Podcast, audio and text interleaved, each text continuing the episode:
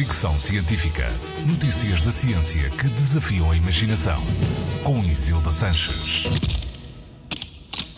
A pandemia afetou-nos de muitas maneiras e talvez ainda nem tenhamos bem noção de como e quanto.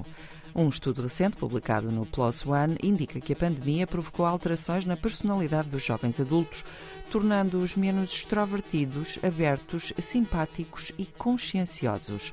O estudo analisou dados de mais de 7 mil adultos americanos entre os 18 e os 109 anos de idade. Os participantes fizeram vários testes de personalidade antes e depois da pandemia, procurando analisar cinco traços fundamentais: neuroticismo, extroversão, abertura, simpatia e consciência. A análise dos dados permitiu perceber que durante a primeira fase da pandemia, entre março e dezembro de 2020, os traços de personalidade dos participantes mantiveram-se mais ou menos inalterados. Na segunda fase, entre janeiro de 2021 e fevereiro de 2022, as coisas mudaram. As pessoas tornaram-se menos extrovertidas, abertas e conscienciosas. Só o neuroticismo não baixou de forma acentuada.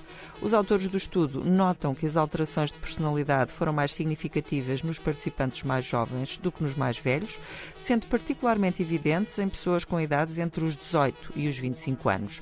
Este grupo foi também o único onde os níveis de neuroticismo aumentaram.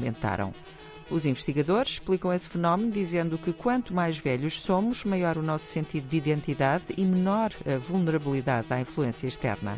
Sublinham também a importância de fazer mais pesquisas sobre os efeitos psicológicos da pandemia Covid-19 na personalidade, sobretudo dos jovens adultos.